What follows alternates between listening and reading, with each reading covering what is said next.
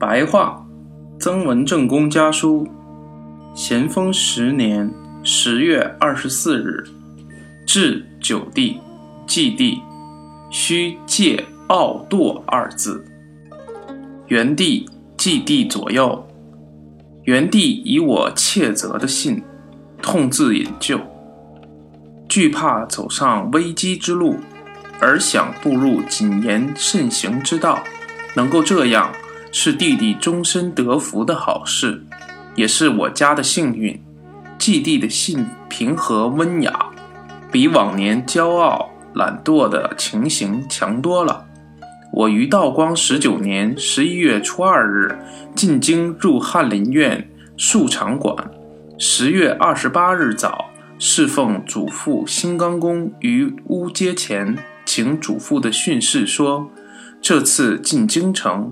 请求祖父教训，新刚公说：“你的官是做不尽的，你的财是好的，但不要骄傲，满招损，谦受益。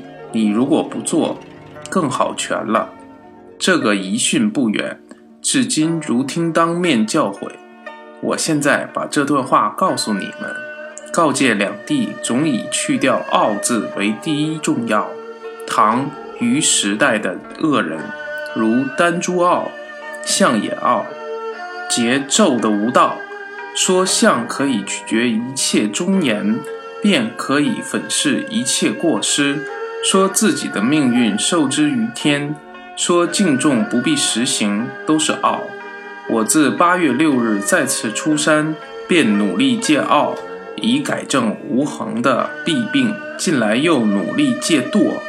昨天。徽州没有失败之前，刺青心中不免有自以为是的见解；既败之后，我越发猛醒，大约军事的失败不是傲就是惰，二者必居其一；大官大贵人家的衰败不是傲就是惰，二者必居其一。我于初六所发的奏折，十月初可奉谕旨。我如果奉旨派出。十天便要启程，兄弟远别，不知何日可以相见。唯一的是愿两位弟弟戒傲戒惰，并嘱后辈也戒这二字，遵守家规，那我便很欣慰了。